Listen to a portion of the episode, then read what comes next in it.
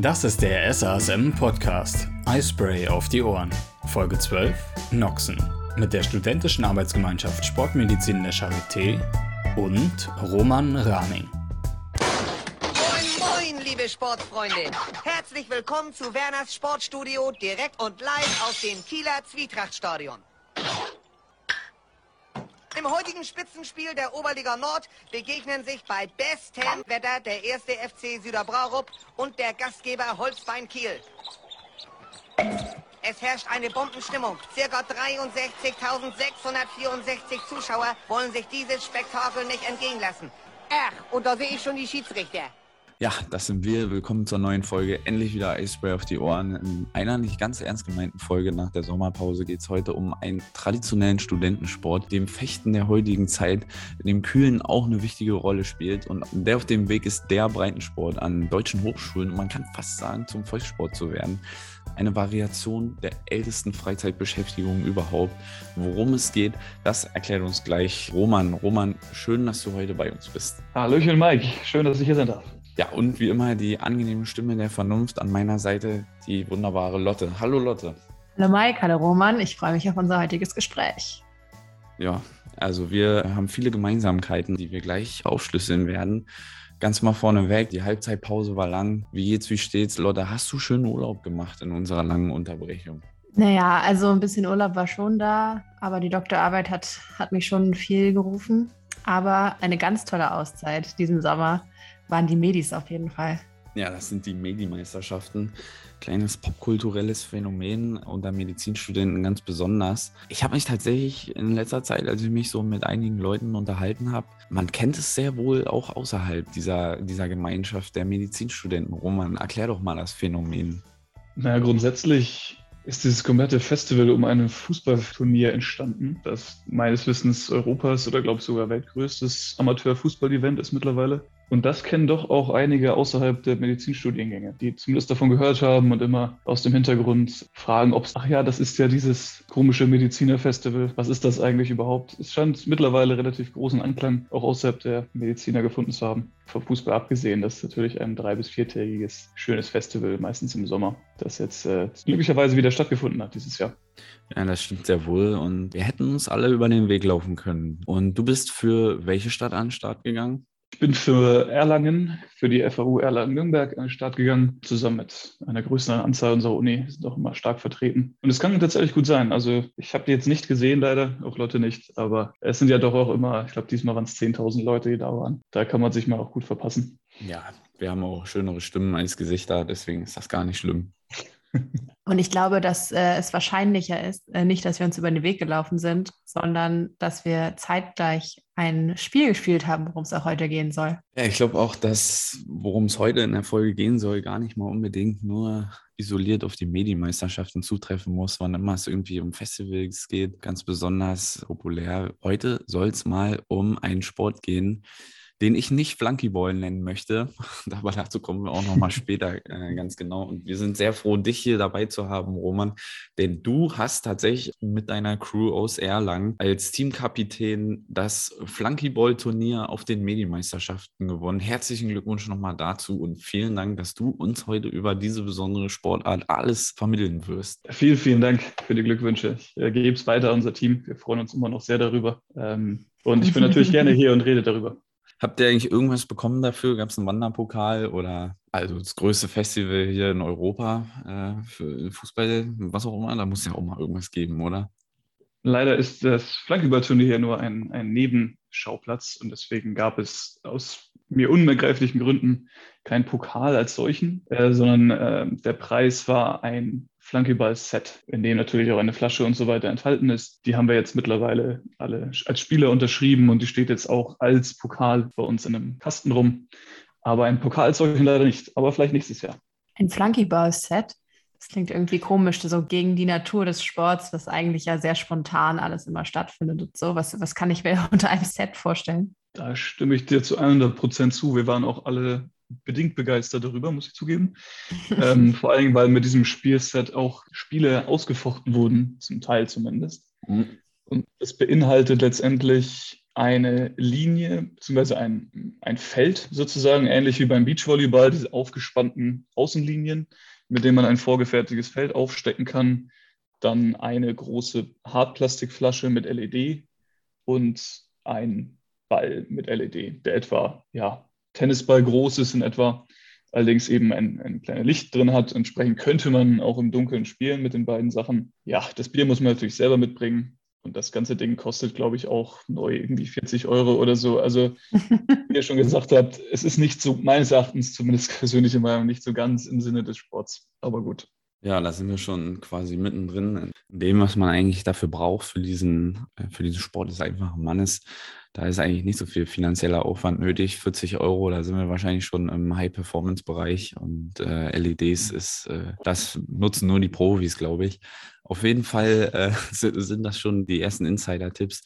Du bist ja der Kapitän und musst dich da ja auch gewissermaßen irgendwie dafür qualifiziert haben. Wie ist das denn bei euch? Wie wird man denn Kapitän von einer Flunkyball-Mannschaft? Grundsätzlich würde ich sagen, so wie man Kapitän jeder Mannschaft irgendwo wird, man muss anfangen. Sprich, man muss entweder das Team zusammentrommeln, äh, organisieren oder sonst irgendwie neu aufstellen und dann sich, sage ich mal, im Spiel zumindest durchschnittlich halten. Also wir, wir warten schon für unseren Kapitän. Ich bin da absolut offen, auch das die Position auch abzugeben, wenn da eine geeignete Person da ist. Das ist nicht der Punkt. Also solange man seine Leistung erbringt und eben vor allen Dingen das draußen umherum macht, das ist ja der Hauptpunkt, sprich Trainings organisiert und so weiter, hält man sozusagen diesen, diese Position, sage ich jetzt mal. Genau. Aber das zeigt ja schon mal, dass du da Initiative ergriffen hast. Finde ich sehr gut. Ja, und ein ähm, hohes Maß an Professionalität irgendwie. Ja. Aber bevor wir jetzt noch mehr über zum Beispiel die Leistung in diesem Sport reden, müssten wir vielleicht einmal kurz, ich weiß nicht, ob es sie gibt, aber für die Leute, die nicht genau wissen, worum es geht, nochmal kurz erklären, wie dieses Spiel eigentlich funktioniert. Und wir haben einen äh, Bestreiter gefragt, wie denn eigentlich die Regeln aussehen. Also ich schieße den jetzt erst und dann erkläre ich dir die Runde Flankeball-Regeln. Die Regeln von Saufen laufen. Also auf der ersten, äh, das Wichtigste ist erstmal, dass man keine Strafbiere kassiert. Das heißt, man lässt sich nicht das eigene Bier umwerfen, man wird nicht umgeworfen. Erstmal das Wichtigste, auf das eigene Bier aufpassen.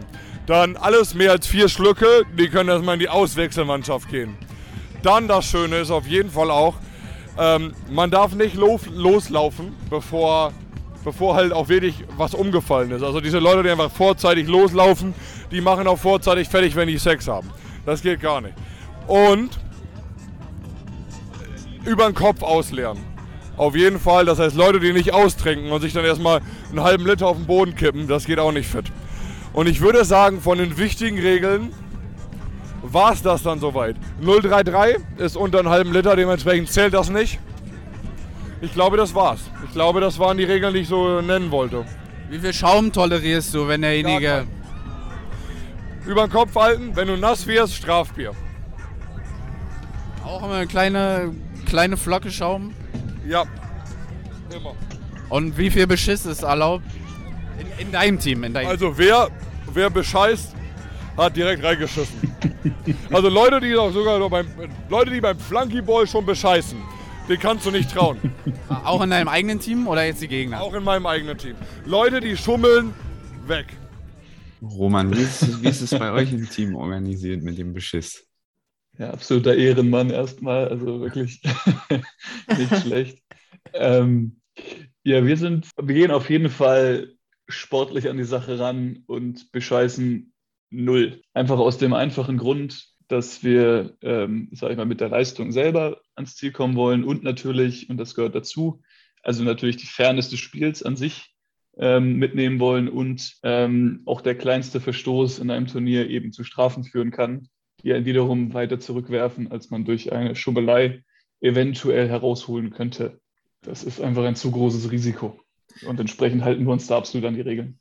Da sind wir schon wieder ganz äh, vorne mit dabei. Rücken wir es genau. nochmal, brechen wir es nochmal runter. Was, ist, was sind die Basics der Regeln? Wir waren jetzt schon bei dieser äh, Amateurerklärung in Details. Ich denke, das war das, was er erzählt hat, war eher wie so ein Ehrenkodex. Nicht richtig. so richtig die Regeln, aber so das Gefühl dahinter. Ja.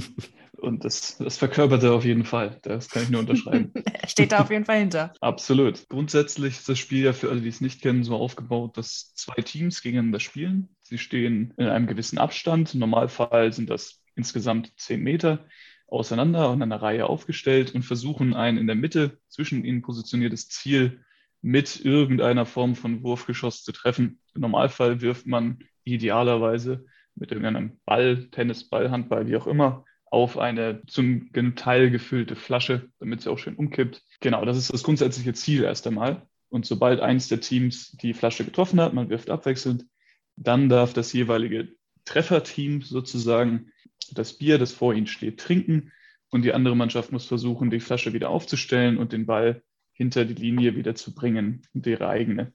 Ähm, sobald das geschehen ist, muss das Trefferteam aufhören zu trinken und das gegnerische Team, das gerade die Flasche aufgestellt hat, ist wieder dran mit Werfen. Das geht so lange hin und her, bis ein Team sein Bier vollständig geleert hat. Wie viel man jetzt jeweils trinkt oder die einzelnen Feinheiten variieren da ja natürlich je nach Stadt oder Freundeskreis oder wie auch immer. Je nach. Also manche Städte, die können halt einfach nicht so viel trinken. Ganz genau. Und wie viele, mit wie vielen Teilnehmern spielst du meistens so? Ich habe auch schon eins gegen eins gespielt. Das ist natürlich das absolute Minimum, ja, aber natürlich, je mehr mitspielen, desto mehr macht Spaß ähm, bis zu einem gewissen Bereich. Idealerweise würde ich sagen, hat man pro Team, sagen wir mal, vier bis vier bis acht Spieler von mir aus. So, das ist so ideal. Da hat man eine ganz große Bandbreite dann eben auch an Werfern und Trinkern, je nachdem, wie schnell oder langsam die sind. Und das ist nicht so ganz, sag ich mal, einseitig dann meistens. Also du wirkst sehr seriös, wenn du darüber sprichst. Erzähl mal kurz von dir, wo du da so herkommst, auf welchem Stand deiner Karriere du dich gerade befindest und äh, wie ihr dann letztendlich dazu gekommen seid, ein professionelles Team zu gründen. Ja, also ich äh, habe jetzt im Juni diesen Jahres 21 mein äh, Medizinstudium tatsächlich abgeschlossen. Habe die letzten sieben Jahre in Erlangen studiert, einem kleinen beschaulichen Örtchen in der Nähe von Nürnberg, für die, die es nicht kennen, was die meisten sein dürften. Und bin jetzt gerade noch dabei, meine Doktorarbeit endlich mal irgendwie fertigzustellen, so, ah, so das funktioniert. Mhm, genau. Und solange habe ich natürlich jetzt auch noch ein bisschen die den Freiraum, bevor das richtige Arbeitsleben dann losgeht und kann natürlich auch das eine oder andere Mal entsprechend noch mit meinen Kollegen dann Flankeball spielen. Ähm, bei der Recherche haben wir auf jeden Fall ähm, ein bisschen gestützt. Es gibt ja Ligastrukturen in Deutschland. Die haben wir kontaktiert. Äh, die waren leider nicht zu einer Stellungnahme bereit. Wahrscheinlich ist da auch irgendwas eingeschlafen oder irgendwer ist da auch äh, nicht mehr Student. Das ist ja oft das Schicksal. Mal gucken, wie es bei dir weitergeht, ja. Roman. ähm, Allerdings. Ja, kennt ihr euch damit, äh, kennt, weißt du darüber irgendwas, wie das sonst so außerhalb der, des Unisports sozusagen vonstatten geht? Also seit wir da angefangen hatten, letztendlich hatte ich da auch ein bisschen geguckt. Es war jetzt natürlich auch gerade das letzte Jahr, die letzten Einträge, die ich da gefunden hatte, waren von 2019. Mhm. Ähm, einfach weil halt mit Corona und so weiter jetzt natürlich auch alles ein bisschen schwieriger war. Entsprechend waren, glaube ich, die Ligen jetzt dieses Jahr und auch das letzte jetzt nicht besonders aktiv. Davor gab es auch inter äh, universitäre Veranstaltungen und so weiter. Aber meistens eben auch zum Beispiel im Sinne eine, eines Treffens von organisierenden Studierenden. Da gab es öfter mal Turniere dabei, die dann unter sich ausgetragen wurden. Also genau. orientiert sich alles mehr so am amerikanischen äh, Hochschulsportmodell, professionelle Flankyball-Betrieb hier in Deutschland. Ein bisschen, ja. Das könnte man, denke ich, so sagen. Vielleicht wird es ja auch noch mehr, mal schauen. Ihr habt es ja jetzt bei den Medis auch weit gebracht. Ihr habt den Titel geholt. Wie habt ihr denn euch darauf genau vorbereitet? Habt ihr richtig einen Trainingsplan verfolgt? Habt ihr euch regelmäßig getroffen? Habt ihr immer nur gespielt oder hat man auch irgendwelche Übungen gemacht? Wir haben etwa im ja, Anfang Juni etwa wieder angefangen, sozusagen mit so einem Sommertraining, als es wieder tatsächlich äh, relativ klar war, dass die Medis stattfinden und haben uns zumindest, also ich war die allermeisten Male dabei und dann mit in verschiedenen Gruppierungen, je nachdem, da war ja auch viel Urlaub und so weiter, zumindest mindestens einmal die Woche getroffen und sowohl die eigentlichen Spiele gespielt sozusagen, als auch äh, Wurf- und Lauftraining veranstaltet. Also wir sind wirklich, haben mit verschiedenen Bällen, verschiedener Größe und Schwere und anderen Gegenständen nicht nur auf Flaschen, sondern auch auf Punkte, die wir vorher festgelegt haben, auf diesem Spielfeld geworfen, einfach um diese Zielgenauigkeit zu üben und äh, kurze Sprints entsprechend für diese fünf Meter äh, so weit eintrainiert, dass man eben auf Zuruf hin fort auch von A nach B kam. Einfach um so ein bisschen diese Grundzyklen der Bewegung auch wirklich reinzubekommen. Was, das hätte ich nicht erwartet, dass ihr tatsächlich wirklich? so organisiert trainiert habt. Ich versuche auch die ganze Zeit hier Roman schon den einen oder anderen Derbewitz aus, aus der Reserve zu locken, aber er bleibt ich. dann auch professionell. Ne? Ist nicht Schrecklich, ne? Ich habe ich hab gerade die ganze Zeit versucht ja. zu hören, ob er jetzt mit Ironie spricht oder ob er das ja. ernst meint. Aber... Nee, aber ja, es ist, nee. äh, also vielleicht, weil er kein Student mehr ist. oh nein, ouch, ouch. Das ist wirklich Prokrastination vor Arbeiten gehen. Ja, sehr, allerdings. Ich weiß nicht, wie es die anderen Mannschaften gemacht haben. Ich, soweit ich weiß, sind wir die Einzigen, die es auch wirklich ernst genommen haben, was das angeht. Und vielleicht ein bisschen äh, zu echt Erfolg. Also das sind hier die äh, Rezepte, um den Meister zu machen. Und ich kann mir vorstellen, dass nächstes Jahr, nachdem vielleicht einige hier reingehört haben, das Flunkyball-Turnier nochmal einen höheren Stellenwert kriegt. Da, Berlin ist da wohl auch für nächstes Jahr ganz gut aufgestellt, habe ich gehört. dann bin ich gespannt, ob wir das verteidigen können dann nächstes Jahr. ja, also erzähl nicht zu viel, Roman. Nein, das ist natürlich Fall. alles förderlich für, für den Sport im, im Gesamten. Da müssen wir natürlich dran denken. Genau. um ihn groß zu machen. Ja, nee, wirklich Respekt. Absolut. Also, es ist interessant. Stellt sich mir natürlich die Frage, wie kann man effektives Training mit der abnehmenden Koordinationsfähigkeit im Verlauf der Ausübung dieser Programme vereinbaren, Roman? Sehr schön formuliert. Ähm, wir haben uns sehr auf die Basics konzentriert, sprich auch einige Spiele nüchtern einfach auf Wurftraining und Lauftraining gemacht, damit das Basic schon mal drin ist. Und das zieht sich dann auch erstaunlich lange durch die Dosen durch, sage ich jetzt mal. Wir haben allerdings auch zumindest jedes zweite Training, zumindest zum vierten, fünften Bier auch gemacht, um zumindest diese diesen Mittelbereich, wo man oft mal das Problem hat. Ich meine, sagen wir es mal so, ähm, wir treten bei dem Turnier an und zu dem Zeitpunkt muss man davon ausgehen, dass jeder Spieler also mindestens ein, zwei Bier schon getrunken hat zu diesem Zeitpunkt. Ja. Das äh, ist ja ein Festival und es fängt erst um 10 an. Also da, naja, ne? da hat jeder schon yeah. eine oder zwei. Es fängt erst um 10 an. Ich bin immer noch, also immer noch eher auf der erstaunten Seite. Ein, zwei ist wirklich noch sehr vernünftig. Genau, richtig. Aber man, man ist ja Sportler, deswegen muss man sich zurückhalten. Es werden nur zwei getrichtert vorher und dann ist es gut. Entsprechend Werbung. sind wir schon auch, genau. Entsprechend sind wir im Training schon auch bis vier, fünf Bier auch hochgegangen, um diesen Mittelbereich, wo man dann entweder müde oder ein bisschen unkonzentriert wird, auch quasi zu überbrücken um ins Endgame sozusagen auch noch fit zu sein. Genau, aber an sich, das war nicht, nicht jedes, jedes Training war mit Bier oder zumindest mit viel Bier, sondern meistens dann nur zwei, drei für nebenbei und hauptsächlich ähm, meistens ein oder zwei Freundschaftsspiele sozusagen im, im, Turniermodus, sprich mit Bier und dann ansonsten ein paar normale Spiele einfach nur mit Laufen und Werfen. Genau. Ah ja. Also, wie vorbereitet wart ihr auf den Fakt, dass ja Glasflaschen, das Spielgerät ist ja entschieden verändert auf so einem Festival, sind ja nur Dosen erlaubt. Gibt es da Unterschiede? Ist mhm. das, äh, beeinflusst das die Strategie oder spielt das keine Rolle? Mit der richtigen Vorbereitung spielt das nur eine kleine Rolle, würde ich behaupten. Es ist immer je nachdem, also eine persönliche Entscheidung, wer Flaschen oder Dosen lieber mag. Manche haben es so, manche so. Ich würde sagen, im Schnitt ist die Dose ein bisschen schneller als die Flasche. Ähm, kommt auch ein bisschen auf die Regeln an natürlich, ob man die manipulieren darf oder nicht. Aber an sich ist den meistens ein bisschen angenehmer. Aber das ist im Endeffekt ja bei beiden Mannschaften gleich. Von daher war uns das so gesehen auch relativ wurscht. Wir haben sowohl mit Dosen als auch mit Flaschen mal geübt für den Fall aus irgendwelchen Gründen. Aber an sich ist da nicht so unbedingt unser Hauptfokus drauf gewesen. Also wir haben ja auch recherchiert vor Ort und wir haben da ein mhm. paar andere Meinungen dazu gehört. Was wir ja. erfahren haben, ist, dass man mit einer bestimmten Technik es unter Umständen schaffen könnte, innerhalb von zwei Zügen eine Glasflasche auszutrinken. Da sprichst du wahrscheinlich auf dieses Swirlen oder diesen Tornado oder wie auch immer man es genau. nennt an, Strudel, genau. Sprich, dass man sie in, sag ich mal, Uhrzeigersinn irgendwie bewegt und dann diesen Strudel formt. Uff sehe ich insofern kritisch, da ähm, man das richtig können muss, damit es wirklich effektiv ist. Und man nach, sage ich mal, fünf Bier, das wird deutlich schwieriger dann, als eine reguläre Dose oder eine reguläre Flasche zu trinken. Und wir haben zum Beispiel in zwei Spielen auch ähm, die Dosen in zwei Schlücken leer gekriegt. Das ist wirklich auch, ja, auch und ich würde sagen sogar einfacher möglich, wenn man so ein bisschen mitdrückt oder auch eben nicht je nachdem, wie es erlaubt ist, ah, geht ja. das sogar schneller. Genau.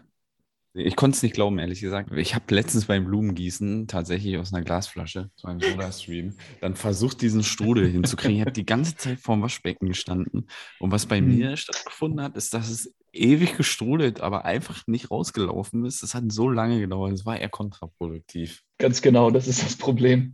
Man muss dazu noch so ein bisschen anziehen irgendwie, aber das ist wirklich technisch nicht ganz einfach. Ich kann es auch nicht besonders gut. Da ist man mit einer Dose immer auf der sicheren Seite. Also das kann man auch in jedem Zustand noch besser machen, als dann sowas technisch Ja. Hochwertiges. Also wir, wir sehen hier auf jeden Fall, der Leistungssport rückt mal wieder die fancy Trendströme gerade und zeigt, was hier wirklich effektiv einen ins Ziel bringt. Allerdings. Um vielleicht nochmal jetzt die Regeln abzuschließen. Es ging ja auch schon im, äh, im Einspieler um das Ende, um den Schaum. Wie stehst du dazu? Gibt es da offizielle Regeln, wie viel okay ist? Wie beendet man ein Spiel? Also grundsätzlich versuchen wir natürlich den Bierverlust, sage ich jetzt mal, ist ja auch ein Nahrungsmittel, so gering wie möglich zu halten. Ja, das heißt, ähm, wir spielen meistens mit der Regel, wenn man die Flasche oder die Dose umkippt, maximal noch drei Tropfen innerhalb der nächsten drei Sekunden raustropfen dürfen. Erst dann zählt das Gefäß als geleert. Ansonsten bekommt man entsprechend eine Strafe. Einfach damit man wirklich auch den letzten Schluck auch noch rausnimmt und nicht immer so ein kleiner Uwe mit drin bleibt.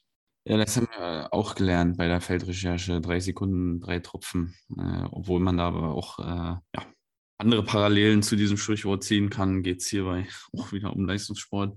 Und der Uwe, äh, das wusste ich vorher nicht. Da muss ich, das muss ich mir auch erklären lassen. Irgendwie bin ich der einzige Mensch auf der Welt, der nicht wusste, was ein Uwe ist. Hey, wie nennt man das denn bei dir dann? Äh, der Spuckschluck. Mhm. Meint ihr, da ist was dran an dem Gerücht, äh, dass es unten eklig wird? Irgendwie die Schwebteile sollen sich hier unten absetzen. Habe ich noch nie äh, realisiert. Ne? Ich denke, das ist vielleicht so ein, so ein Urban Myth, dass man streut, damit Menschen einem nicht irgendwie die Sachen wegtrinken. Ich glaube, wenn man es lange genug, wenn man lange genug braucht, um den wegzubekommen, dann wird es irgendwann warm und ekelhaft. Aber das scheint bei dir ja kein Problem zu sein. Ich bin ein langsamer Trinker, tatsächlich, eigentlich. Also ich wäre wahrscheinlich nicht so überqualifiziert in eurem Team. Oder Lotte, wie viel brauchst du? Wie viele Runden? Naja, das ist natürlich davon abhängig, wie gut man trifft und wie lange der Gegner braucht, um es Ja. wieder aufzustellen. Wie viele Züge? Wie viele Züge? Ich würde sagen schon, dass ich äh, recht solide bin, aber ich will mich jetzt nicht festlegen, Willst weil dich nicht das, festlegen? äh, das kann nur nach hinten losgehen. Also ich mache bestimmt schon viele Sachen falsch. Der erste Schluck ist immer ein bisschen weniger möglich. Und dann, Mhm. ja, man, keine Ahnung, also ich würde mal jetzt sagen, sagen wir mal vier bis fünf, um wirklich ehrlich zu sein. Und man schielt halt auch Mhm. immer mit einem Auge und je nachdem, ob man jetzt ein bisschen fairer ist, hört man vielleicht doch die Sekunde eher auf den einen Schluck. Ja, weiß ich nicht. Hast du da ein paar Tricks, Roman? Wie, wie, wie ist das? Also man muss ja eigentlich ziemlich durchgeplant sein. Wie viele Schlucke äh, muss man viel mit einem oder schnelle, kleine oder wie, wie, gib mal einen Tipp. Ich würde zu jedem Zeitpunkt drauf hören, was mein Körper, sprich mein Magen mir sagt, weil es bringt nichts, wenn du einen riesigen Schluck nimmst, weil das so abgesprochen ist, aber du dann äh, das Ganze dir nochmal durch den Kopf gehen lässt oder einfach dann für den nächsten einfach nur Luft drin hast oder sowas. Ja, das bringt überhaupt nichts. Da lieber einmal zurücknehmen und entsprechend am nächsten Mal mehr ziehen. Das wäre das Wichtigste. Und ansonsten Verschon mich jetzt hier, ich weiß, du bist Arzt, Roman, aber ich brauche jetzt hier nicht die gut gemeinten Ratschläge. Ich brauche, was mich richtig zum Athleten macht. Okay, ähm, dann mache ich es, also ich mache es mal so. Der erste Schluck, der darf ruhig weniger sein. Ja, da ist noch nicht genug Luft drin, dass man das schön ausgleichen kann und so weiter. Das passt. Und dann müssen die nächsten zwei runtergezogen werden. Kei- am besten trainierst du den Schluckreflex ab und ziehst einfach so viel wie es geht, bis jemand Stopp sagt und dann ist gut. Ja, verstehe. Genau. Mengentechnisch ist das trotzdem schwer zu sagen. Das ist dann immer ein bisschen gewohnheitsabhängig, sage ich jetzt mal. Und wie Ähm. ist das mit dem, was Lotta angesprochen hat? Äh, mal wird ja gut getroffen, mal nicht. Unsere Spiele, die gehen manchmal ein bisschen länger, weil einfach keiner trifft. Ich habe sogar den Eindruck, dass Ja. ich besser treffe, je länger es dauert. Aber wie schnell ist das Spiel bei euch vorbei? Also ihr müsst ja auch gut werfen können. Genau, also wir haben uns entsprechend aufgestellt, dass auch unsere besseren Werfer halt natürlich immer als Erster dran sind. Wir sind, glaube ich, in keinem Spiel durch alle durchgekommen. Also wir hatten immer so nach drei bis vier bis maximal den fünften Wurf noch. Uff. Das heißt, wir brauchten halt auch Leute, die, sag ich mal, eigentlich im Schnitt drei bis maximal Spuckschluck vier Züge brauchen für die entsprechende Dose. Ähm, natürlich rechnen wir damit, je weiter das Turnier fortschreitet, ne, desto langsamer wird man natürlich. Also ihr meint vier äh, Ja. Spielzüge quasi, also viermal dran sein Genau, und vier seid Treffer. durch. Hm. Genau. Also das ist das eigentlich so das Maximum, was man brauchen darf. Also vier So. Treffer, was sagt ihr, wie, wie, wie hoch ist eure Fehlerquote? Also vier, wie viele Würfe braucht ihr für vier Treffer? Mit der Endausstellung brauchen wir dafür eigentlich für vier Treffer vier Würfe bis fünf Würfe. Oh. Also von denen ver verwirft meistens nur einer, wenn überhaupt. Vielleicht mal ein zweiter, aber wie gesagt, wir haben, glaube ich, nur einmal das volle Team gebraucht von den sechs Spielern, die geworfen haben. Und das war mit diesem komischen Flunky-Set, das wir nicht kannten. Es lag alles am Flunky-Set. Natürlich, natürlich. Mhm. Heftig. Also das ja. ist wirklich, also jetzt mal völlig ohne Spaß, äh, das ist ja wirklich, da muss man trainieren. Das hilft auch wirklich. Also ich will jetzt nicht einen Menschen dazu zu sehr überreden, wir wollen ja durchaus verteidigen nächstes Jahr, aber ähm, das hilft. Das hilft sehr. Ja. Oh, nicht schlecht, also wirklich. Also vier, vier Treffer, das ist ja wie beim, wie beim Dart. Aber ihr redet vom Ball jetzt, ne? Oder also nicht eine Flasche oder so schleudern. Nee, das wäre dann in dem Fall ein Handball dann, genau. Oder ein vergleichbarer Ball. Ja. Hm. Flasche selber, die ist ja immer ein bisschen schwieriger mit Aerodynamik und so weiter. Ist nicht so ganz gut kontrollierbar. Das, ja. das braucht natürlich mehr. Ja, gut, äh, was wir uns auch gefragt hatten, gibt es ein Bier, was sich am besten eignet? Also trinkt man wahrscheinlich eher nicht mit Hefe, aber so gibt es da Tricks? Ja, also helles oder Pilz ist schon, schon angenehm und es stimmt. Ähm, ansonsten fand ich die Sorte relativ unbedeutend, solange es halbwegs schmeckt, ja. Und ansonsten hilft es, wenn das Bier nicht ganz kalt ist, sondern eher, sag ich mal, schattenwarm irgendwie, damit es einfach geht dann besser runter. Ne? Geht schneller, sprudelt nicht ganz so sehr und ist einfach angenehmer und empfindlicher, äh, pfleglicher für den Magen, sage ich jetzt mal äh, dann ergibt es ja auch tatsächlich sehr viel Sinn, dass dieses Spiel gerade auf Festivals so beliebt ist, weil das lauwarme Aldi-Bier kommt dann ganz gut. Ich habe gerade überlegt, eigentlich dürfte ja nur die Spielleitung die Dosen zur Verfügung stellen, weil man könnte ja schön. Ach nee, kann man ja auch nicht. Wenn man schüttelt, dann geht es ja richtig ab, wenn man es dann aufmacht. Oder die sind ja schon offen. Kann man nicht schütteln, so ein bisschen die Kohlensäure rauslassen? Ist das möglich? Ist das ähm. eine Doping-Möglichkeit? Äh, Beschiss? Trug? Also erstens wird das Bier tatsächlich von der Spielleitung bereitgestellt. Man holt sich das vor dem Spiel jeweils frisch ab. Es ist dann aber auch geöffnet zu dem Zeitpunkt, wenn das Spiel beginnt. Das heißt, theoretisch könnte man wahrscheinlich vorher schütteln, ja. Aber wie du schon sagst, ähm, wenn man nicht wartet, bevor das dann wieder abgeflaut ist, der Schaum, dann kocht es halt über und dann gibt es ein Strafbier. Also mal abgesehen davon, dass das ein unsportliches Verhalten ist, glaube ich, hat man da eher Probleme mit. Wie genau. sehr geht ihr denn auf die Flaschen von den Gegnern? Die stehen ja in einer Reihe. Ist das zielführend mhm. zu versuchen, da mal was zu treffen? Das ist situationsbedingt. Grundsätzlich würde ich sagen, versuchen wir das eher weniger. Wir haben das auch geübt, aber nicht ganz so den Fokus drauf gelegt, ähm, weil wir uns lieber auf unser eigenes konzentrieren wollten. Und solange wir das Gefühl haben, dass wir gut im Spiel sind und jetzt nicht sich etwas, eine Situation enorm anbietet. Ja, manchmal lassen sie ja wirklich völlig unbeobachtet, dann kann man das mal versuchen. Aber ansonsten ähm, würde ich sagen, solange man gleich auf oder ein bisschen vorne ist, ist das Risiko zu hoch dafür, weil meistens passen sie ja doch sehr gut drauf auf. Dann sollte man lieber Fuß normale. Nicht bevor der Ball geworfen wurde, danach ja. Sprich, wenn man mhm wartet, bis er wirft und dann dotzt er von mir aus irgendwo auf oder fliegt halt übers halbe Feld, dann darf man die natürlich dann abwehren, auch mit dem Fuß oder mit der Hand. Dann darf man die davor nehmen. Vorher nicht, aber das, wenn man aufpasst, ist eigentlich seine eigene Flasche immer sicher. Also das ist schwierig. Braucht man ein entsprechendes Team, das nicht aufpasst. Da konzentrieren wir uns lieber auf die mittlere Flasche. Ja, aber es ist eine gute Verzweiflungsaktion, wenn man da alleine noch es ist auf jeden Fall Hollywood-fähig, in dem Moment dann damit den letzten Punkt so rauszuholen. Das ist äh, eine schöne Aktion und macht Spaß auf jeden Fall. Also Roman, das ist wirklich beeindruckend, äh, was man hier über scheinbar so triviale Sportart, wie man sich doch damit auseinandersetzen kann. Der Effekt von Icebreak auf die Ohren trifft auch hier voll zu. Wir danken dir da sehr. Machen jetzt eine kurze Pause und sind dann gleich wieder da mit äh, auch ein paar ernsten Tönen.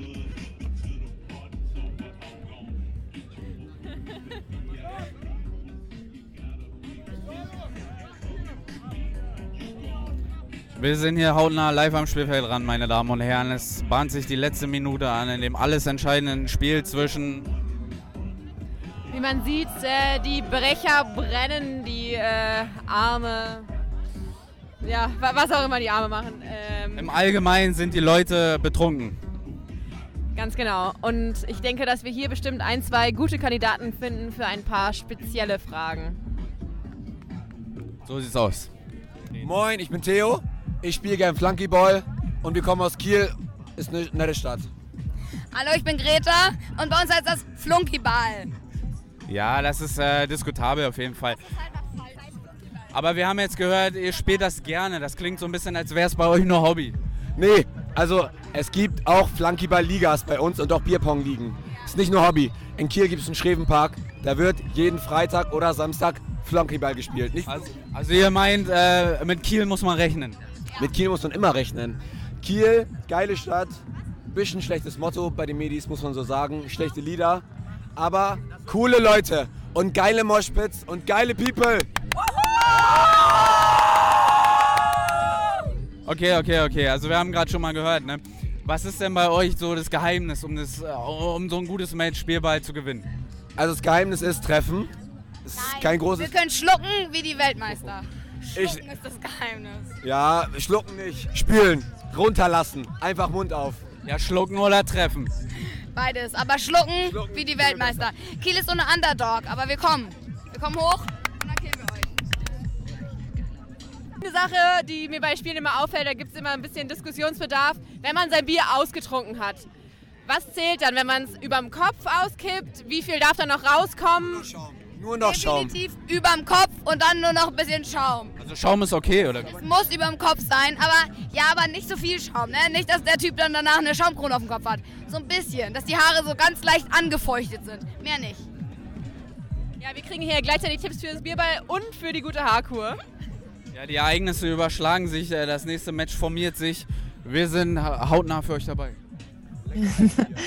So, was wir hier jetzt vielleicht erkennen konnten in den Einspielern, war auch der Effekt, der Bierball auf das menschliche Gehirn hat. Und das, das ist so eine kleine Überleitung zu unserer nächsten Sequenz, die so ein bisschen ernsthafter ist. Wir sind Medizinstudierende.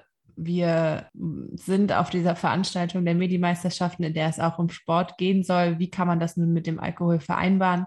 Und mit seinem eigentlichen Wissen, was man ja hat. Ähm, dazu haben wir auch noch mal was Kleines vorbereitet und zwar ähm, haben wir hier noch mal unser Studientelegramm und Stefan erzählt uns noch mal was über den Alkohol in Sport.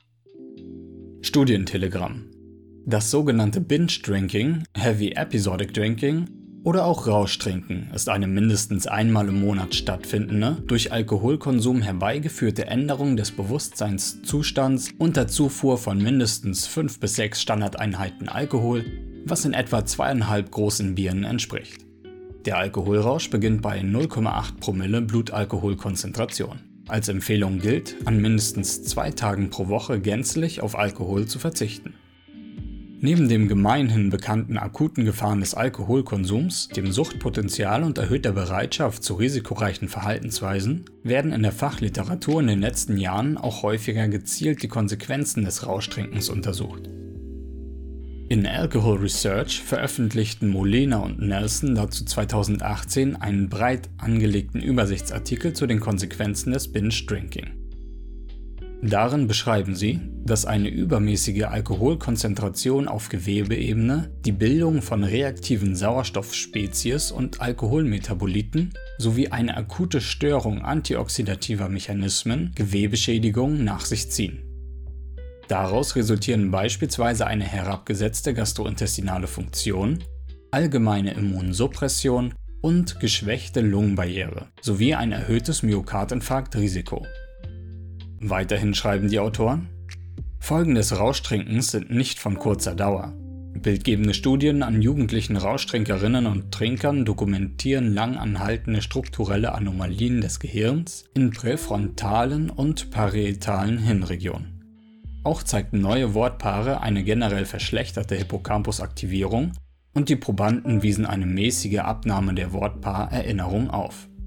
Suchtzentren wurden sensibilisiert und möglicherweise eine abnormale Plastizität bei belohnungsbezogenen Lernprozessen induziert, was zur Anfälligkeit für Sucht beitragen könnte.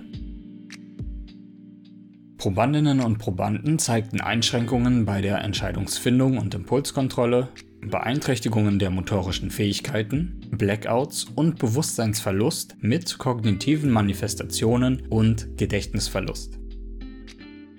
Intermittierende Ethanolexposition bei Nagetieren führte zu reduzierter Neurogenese Veränderungen an den Synapsen und einer erhöhten neuroimmunen Genexpression. Die Schlafqualität verschlechterte sich. Adulte Nager zeigten infolge erhöhten Alkoholkonsums Verhaltensweisen wie Enthemmung und soziale Angst. Es wird angenommen, dass Frauen aufgrund ihrer Konstitution und ihres Metabolismus in den meisten Fällen vulnerabler für rauschbedingte Gewebsschäden sind. Molina et al. schreiben bezüglich der Wirkung von Alkoholexzessen auf die Trainingsleistung und die Erholung, dass eine klinische Studie über keine Veränderungen der isokinetischen und isometrischen Muskelleistung, der zentralen Aktivierung der Kreatinkinase-Freisetzung während oder nach einer akuten moderaten Alkoholintoxikation berichtete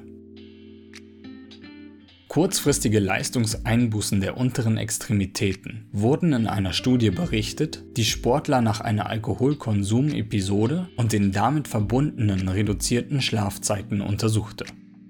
Eine andere Studie ergab, dass der Alkoholkonsum nach einem simulierten Rugby-Spiel die Leistung des Unterkörpers verringerte, die Leistung von Aufgaben, die eine wiederholte maximale Muskelanstrengung erfordern, jedoch nicht beeinträchtigte. Dieselben Forscher fanden jedoch heraus, dass der Alkoholkonsum nach exzentrischem Training den Verlust an dynamischer und statischer Kraft bei Männern verstärkte. Ein kleiner Hoffnungsschimmer? Präklinische Studien deuten darauf hin, dass körperliche Bewegung nach einem Alkoholrausch kognitive Beeinträchtigungen und eine unterdrückte Neurogenese lindern kann.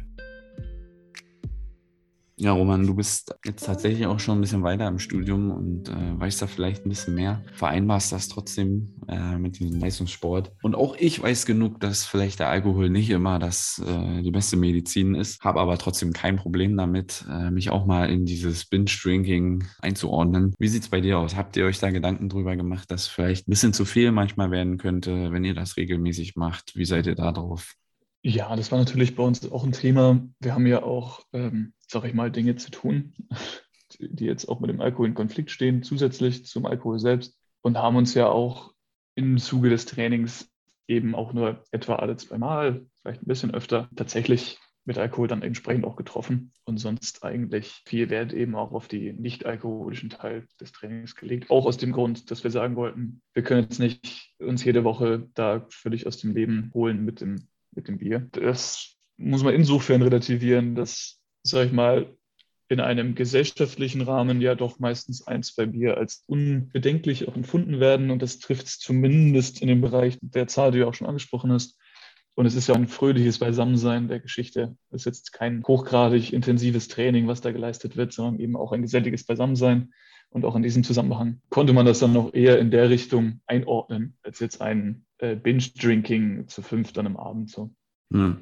Also ich denke, wir sind auch alle aware dafür, was ja, Alkohol so mit sich ziehen kann. Und natürlich stellt es jetzt auch einen gewissen gesellschaftlichen Druck dar, wenn man irgendwie, weiß nicht, auf dem Festival vielleicht noch weniger, weil man sich ja das Ticket holt und ungefähr schon weiß, warum man da hingeht. Ist auch schon sehr populär, irgendwie nach der Klausur mal irgendwie die Runde Bierwahl anzuzetteln. Bei uns ist es immer traditionell einmal im Jahr äh, zum Herrentag oder, oder Himmelfahrt. Hm. Da ist wirklich ganz Berlin, ähm, da kannst du zehn Meter laufen und, und findest ein Match. Äh, zumindest in, in meinem Kiez. Und ähm, das wird schon sehr gefeiert. Natürlich stößt man auch manchmal auf kritische Stimmen. Nur ist es ja doch ein Sport, der irgendwie das schon auf so einen Leistungsanspruch glorifiziert, auf möglichst effektives Trinken sozusagen. Habt ihr da mal irgendwie Kritik erfahren oder ist das alles durchaus irgendwie mit Wohlwollen? Also wir haben uns insofern darüber Gedanken gemacht, dass wir natürlich auch rekrutiert haben, Spieler, und da überlegt haben, wie machen wir das? Und in dem Zusammenhang auch ungern, wie du sagst, dieses doch sehr eindeutige auf Zeit schnell in sich reindrücken, ähm, anpreisen wollten oder sagen wollten, ja, übt das, damit ihr mit uns mitspielen könnt, sowas, das wollten wir ungern vermitteln. Entsprechend hatten wir dann hauptsächlich ähm, zugelaufene Freiwillige sozusagen äh, genommen. Ähm, da, in dem Zusammenhang kam das auf jeden Fall auch auf bei uns, weil da kann man doch nicht äh, drüber wegschauen, dass das durchaus der Hauptinhalt dieses Spiels ist. Ähm, mhm. Jetzt ist man natürlich auch, sage ich jetzt mal, Student und hat da gewisse Maßstäbe, was das angeht. Ja, ist natürlich immer eine schlechte Entschuldigung natürlich, aber. Das ist halt so eine, eine Frage, die ich mir stelle. ob wir als Medizinstudenten irgendwie eine Verantwortung haben, sowas gerade nicht nach außen zu tragen. Ich meine, nun ist es, sind die Medis schon noch mehr intern, als, als dass es jetzt alles total öffentlich ist, aber da würde ich, ich, ich vielleicht mal kurz antworten wollen. Ich weiß, ich habe schon viel gequatscht, aber äh, ich will jetzt auch nicht suggerieren, dass wir Roman jetzt hier vor scharf stellen. Die Frage haben wir uns ja letztendlich auch selber gestellt mit, mit dieser Podcast-Folge. Ähm, und wir betreiben das ja genauso gerne äh, im Freizeitbereich. ich finde schon, dass man, dass das schon ein gewisses Kulturgut hat. Ähm, natürlich grenzt es in irgendeiner Form öfter mal jemanden aus, wo man natürlich Rücksicht nehmen muss, einfach in der normalen Kommunikation, so wie Roman es gerade angesprochen hat, man da eben nicht ja, jetzt so hyperglorifiziert und damit jemand anderen irgendwie klein macht, dann muss ich sagen, dass es für mich persönlich alles durchaus vereinbar ist, muss ich ganz ehrlich so sagen. Es ist natürlich mit äh, der medizinischen Aufklärung im Hinterkopf. Ne? Oder Roman, wie siehst du das? Ich finde, wir sind natürlich Mediziner, ja. Ähm, wir sind aber vorrangig auch Studenten. Und man kann, finde ich, auch nicht einem Medizinstudenten per se die moralische äh, Überlegenheit jederzeit irgendwo unterschreiben. Also wir können nicht durchs Leben laufen wie kleine weiße Engelchen und immer sagen, oh nein, Alkohol ist böse und bei Rot gehen, über die Ampel gehen ist böse. Ne? Also da muss man auch ganz klar die, die menschliche Komponente, finde ich, mit einbauen. Und es ist ja gut kulturell hin oder her, aber es ist auf jeden Fall traditionell so, dass Studenten im Allgemeinen einen gewissen höheren Alkoholkonsum vielleicht haben als andere Altersgruppen. Und da ähm, kann man natürlich mit gewissen Informationsquellen und so weiter arbeiten, aber im Endeffekt, wie du auch sagst, da bin ich auch deiner Meinung, gibt es eine Zeit für Dinge und es gibt eine Zeit für andere Dinge. Und während des Studiums, das, solange man es hinterher nicht weiterführt, sage ich mal, diese äh, Angewohnheiten, kann man sich da auch, finde ich, mal ein bisschen zurücklehnen und das, die Zeit entsprechend genießen. Ja, solange man es nicht weiterführt. Mhm. Das ist halt, es ist halt doch erschreckend zu sehen, wie verbreitet zum Beispiel Alkohol, Alkoholabhängigkeit in unserer Gesellschaft ist. Das, deswegen ist es halt so ein, so ein kleiner Zwiespalt in mir. Absolut, stimme ich dir absolut zu. Wir sehen auch ähm, in dem Krankenhaus selber natürlich immer die Auswirkungen, gerade des langjährigen Alkoholkonsums, des regelmäßigen.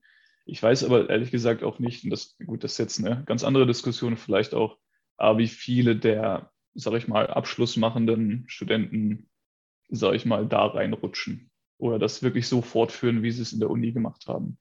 Das ist eine ganz andere, ganz andere Topf, den man da aufmacht natürlich. Aber und natürlich bringt man es auch in alle andere Richtungen, zeigt man das nach außen hin.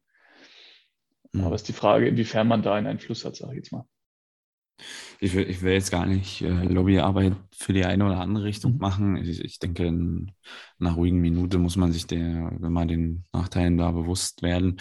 Aber äh, man könnte vielleicht so provokant trotzdem so Parallelen ziehen zu anderen Sportarten, die ja auch auf Zerstörung des Körpers ausgelegt sind. Also wenn ich jetzt zum Beispiel die Tendenz zu Demenz bei, beim Boxen, sogar beim Fußball oder äh, Rugby oder was auch immer, ähm, da kämpft jeder Sportart so ein bisschen mit seinen äh, Vorurteilen und ganz nüchtern jetzt mal, wirklich ganz nüchtern betrachtet, ist ja schon dem Flunkyball äh, doch noch dieser Freizeitcharakter und ähm, der so ein bisschen legerere, also so richtig ernst genommen wird es ja nicht als Sportart, ähm, zumindest in einer breiten Wahrnehmung. Auch wenn ihr das jetzt wirklich sehr ernst genommen habt, was wir, was wir auch sehen. Wie siehst du das, Roman? Ist, genau. Bist du da, äh, machst du da, engagierst du dich dafür, dass es einen anderen Touch kriegst oder bleibst du da auf irgendeinem Standpunkt oder bist du zufrieden damit, wie es jetzt ist? Also ich finde, das ist, ich meine, es gibt ja auch landesweit, landesweite Bierpunktturniere, ja. Auch das ist jetzt nur ein weiteres Spiel, das in Mode kommt und dann bleibt oder auch nicht. Ähm, ich finde, das ist in keinster Weise vergleichbar mit einem, mit einer, einem Breitensport oder auch einem wirklich sportlichen Spitzensport sozusagen. Also dafür macht man es tatsächlich zu freizeitmäßig. Also auch wir haben uns ja auch vorbereitet, aber auch das ja immer mit dem Augenzwinkern. Also wären da auch irgendwann ausgeschieden im Turnier und hätten uns trotzdem gefreut, teilgenommen zu haben und wären jetzt nicht wahnsinnig am Boden zerstört gewesen oder so. Es ist einfach trotzdem eine Freizeitangelegenheit und in dem Sinne eben auch nicht jeden Tag. Ja, also wenn ich jetzt einen Fußballspieler angucke von mir aus oder einen Boxer, der kriegt ja jede Woche, was weiß ich, wie viele Bälle oder Fäuste gegen, äh, gegen den Kopf. Das ist natürlich dann bei uns anders. Und entsprechend, ja, finde ich, kann man das durchaus nicht so ganz vergleichen. Mhm. Theoretisch äh, stoppt einen ja auch nichts, äh, einer alkoholfreien Variante an den Start zu gehen.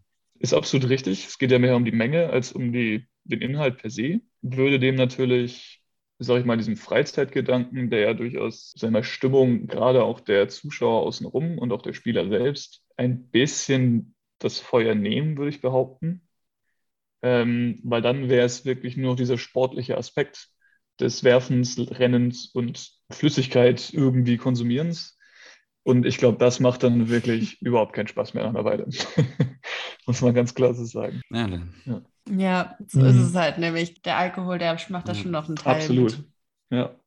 Niemand wirft einen blöden Tennisball in den Becher, wenn da kein Bier drin ist. Also das ist einfach, das ist ja super stupide. Ne? Also das gehört schon dazu. Warum fasziniert uns das, das heftige Trinken so sehr oder der Alkoholkonsum und hier bis zur Form des äh, Leistungsanspruchs? Das ist eine gute Frage. Ähm, also ich glaube, gerade in Medizinerkreisen ist es schon, auch vor allem bei den Leuten, die sehr fleißig im Studium nachgehen, so, dass dass es ja dann doch sehr diszipliniert vonstatten geht und dann so eine Veranstaltung wie die Medimeisterschaften so ein kleines Ventil sein können und dass dann eben mhm. dieser ganze Druck mal abgelassen werden kann. Also ich, also ich, das kennt ihr bestimmt auch aus eurem Umfeld, Leute, die wirklich sehr ähm, doll bei ihrem Studium hinterher sind. Das sind teilweise die Leute, die auf den Medimeisterschaften am meisten mhm. aufdrehen. Absolut. Äh, ich finde das schon interessant, was du gesagt hast, Lotte, dass die vermeintlich viel Lernenden dann wirklich auch gut feiern. Ist mir so auch aufgefallen. Ob es wirklich so ist, keine Ahnung. Vielleicht fällt es bei denen noch einfach mehr auf. Ähm, Alkohol ist so eine Sache. Kennt ihr schöne Trinksprüche? Hui. Ähm, darauf, dass unsere Kinder reiche Väter und schöne Mütter haben werden. Beliebig, wechselbar oh, natürlich. Da muss man schon wieder vorsichtig sein mit. Das ist halt genau. schon wieder heikel. Ne? Wie gesagt, beliebig austauschbar. Der Kopf tut weh, die Füße stinken. Es wird Zeit, ein Bier zu trinken. Das hm. ist meine. Und bei dir, Lotte, bleibt es bei Prost. Schon. Muss mal überlegen, ob mir was einfällt. Das ist ja jetzt schon wichtig so. Ich stoße gerne in der Zange an. Oder auf Pistole. So all getwistet mit den Armen überkreuzt. Nee, nee, wenn du, wenn du so dein Bier auf deiner ähm, Handkante zwischen Daumen und eben der Rest der Hand so aufstellst mhm. und dabei die Hand möglichst gerade hältst und dann kannst du damit anstoßen, den Arm lang strecken. Naja, also. Corona-konformer. Ja, wenn genau. man das kann, dann verschüttet man da kein Bier eigentlich. es gibt also auch noch Variationen und andere Trainingsmethoden, Roman. Wir sehen, das ist hier ein Austausch. Ich merke schon. Also bei mir im Verein ist das gang und gäbe. Vielleicht gelingt uns das ja im nächsten Jahr bei aller Awareness und äh, Aufklärungsbedarf, den Sport auf ein neues Niveau zu heben. Ich glaube, was noch ein großes Problem bei der Popularität dieser Sportart ist die Bezeichnung, was auch immer dessen man da tut. Da gibt es nämlich große Kontroversen. Also ich habe mich jetzt dem Mainstream zuliebe öfter hinreißen lassen, Flunkyball zu sagen. Bei uns heißt das Bierball. Da kommt auch nichts drüber. Mhm. Da werden heftige Diskussionen mhm. geführt. Wie sagt man eigentlich in Erlangen? Geht es dir da ähnlich? Gibt es da ein anderes Wort oder seid ihr da Flunkyball?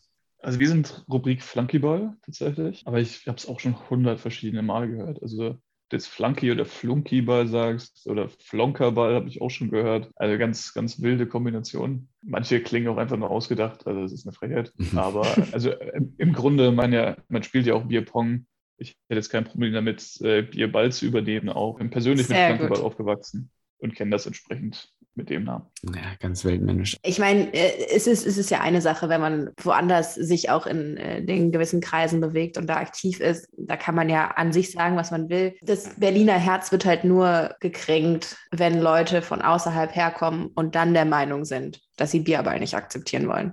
Das ist halt immer schwierig. Das ist schwierig, das ist besonders schwierig.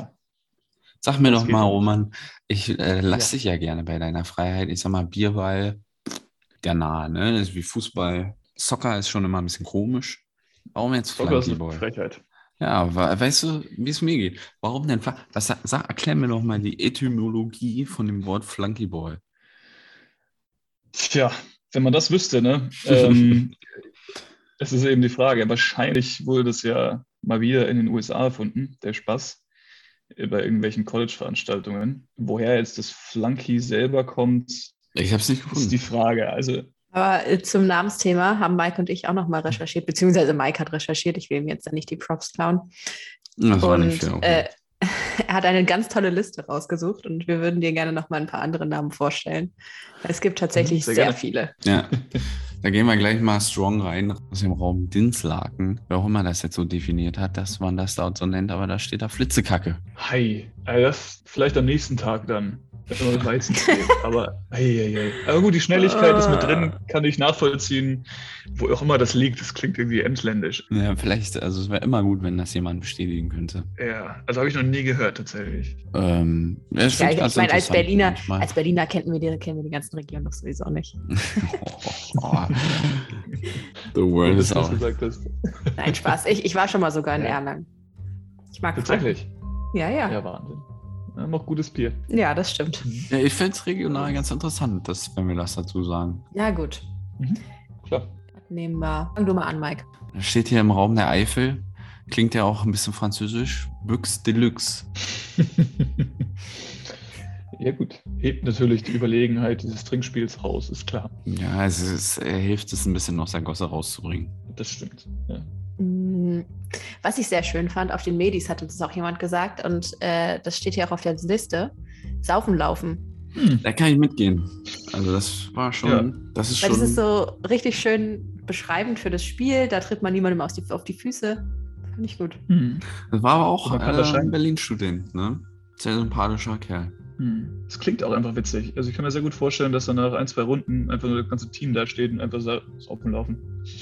Ja. Saufen laufen. Saufen laufen. Dann ist hier, das beschreibt auch eigentlich den Stellenwert vom Alkohol ziemlich gut, äh, aus dem Raum Dresden. Noxen, äh, 2x. Mhm. Mhm. Das ist halt schon eine Warnung. Das auf jeden Fall. Mich mal interessieren, wie sie drauf kommen. Also was die da zusammenbauen, Alles. dass dieses Wort kommt. Also hier sind ganz komische Sachen dabei. Anlehnen noch an das Wort Flunkyball gibt es im Raum Hannover wohl auch Flutschiball. Ha. Flutschiball. Ein Futschi, vielleicht kann man, stellen die den noch immer mit daneben. Hm.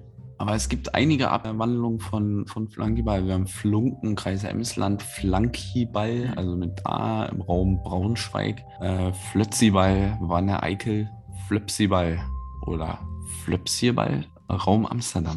Also scheinbar auch Export. Flunkerball im Mhm. Norddeutschland, Fluxiball, Raum Friedrichshafen. Ja. Humpen im Allgäu. Ha. Ah, das klingt, ah, ja, okay. Weil das klingt eigentlich eher anders irgendwie. Also unter Humpen stelle ich mir nicht Flankeball vor tatsächlich oder Bierball.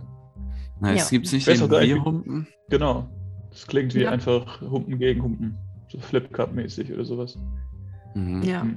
Ich weiß auch Ähm. gar nicht, wie sie es im Allgäu spielen wollen. Die haben doch keine Grad. Also, hat überhaupt keinen Sinn. Ich glaube, sie wissen einfach nicht, was das ist.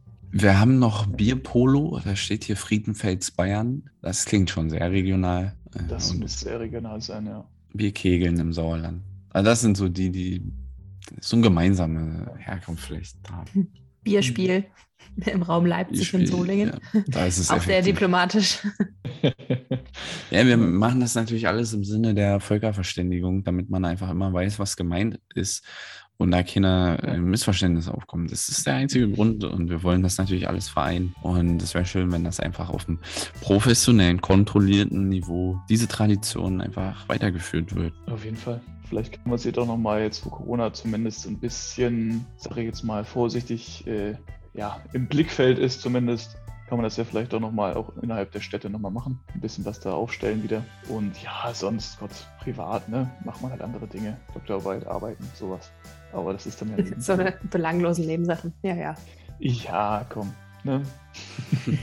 Ich habe eine Idee.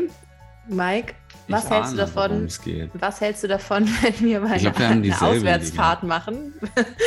äh, ein paar Leute von SASIM, also von unserer Sportmedizin AG, zusammentrommeln und ähm, euch mal in Erlangen herausfordern. Das, das klingt nach einer super Idee tatsächlich. Wir hätten euch sehr gerne bei uns und nehmen die Herausforderung natürlich gerne an. Ja, das äh, steht auf jeden Fall auch für die Rückrunde, falls ihr mal in Berlin seid. Ein kleines Handicap Mhm. könntet ihr vielleicht einbauen. Also vielleicht würden wir uns dann erstmal vorher treffen. Vielleicht fangt ihr schon mal an, ein bisschen euch aufzuwärmen. Und dann schauen wir mal, wie es dann ist. Ne? Na klar, und sonst mischen wir einfach die Mannschaften ein bisschen, damit wir auch zusammen mal spielen können. Da gibt's Kicker, ich bin nicht bei. Mike. Ey, was, wieso das denn? Was? Nein, nein. Wir Ja, halten wir- zusammen. Wir etablieren das Trainingszentrum Erlangen-Berlin, Berlin-Erlangen. Ähm, wir machen da schön, Ja. schön Camp äh, und Oh ja. äh, mal gucken, wo die Elite dann herkommt. Also ich könnte mich anfreunden, nächstes Jahr Erlangen auf der 1 zu sehen und Berlin äh, auf der 2. Das wäre schon okay. Na gut. Wäre schon ein schöner Anblick. Die Taten folgen. Wir haben wirklich viel gelernt, Roman. Das war wirklich, wirklich Schön. echt aufschlussreich. Konnten der Sache noch mal mehr abgewinnen. Ich glaube, da kommt jetzt wirklich noch eine kleine professionelle Leidenschaft mit rein, wenn ich das nächste Mal im Park absolviere. Sehr schön, da freue ich mich. So war das Ziel. Ja, also auch von Spaß meiner gemacht. Seite vielen Dank. Sehr, sehr gerne. Vielen Dank, dass, ihr, dass ich hier sein durfte. Das ist echt, bin begeistert, habe ich auch noch nie gemacht. Bin mal gespannt, was da am Ende rauskommt. Hört es euch gerne an. Immer wieder neue Folgen, die sind zeitlos. Macht ein bisschen Werbung, wenn es euch gefallen hat. Was Und äh, falls es noch andere Städte erreichen sollte, also ihr dürft gerne alle nach Berlin kommen und uns herausfordern. Wir können ein bisschen so die interkulturelle Bierball-Leidenschaft hochbringen. ja. Schreibt uns bei sasem-charité. Folgt mal hier bei Spotify, wenn ihr eine neue Folge hören wollt. Eigentlich immer einmal im Monat, jetzt halt ein bisschen die Beine hochgelegt über den Sommer. Wenn nicht, sehen wir uns da. Roman, ich danke dir wie verrückt. Danke euch. War sehr, sehr schön. Tschüss.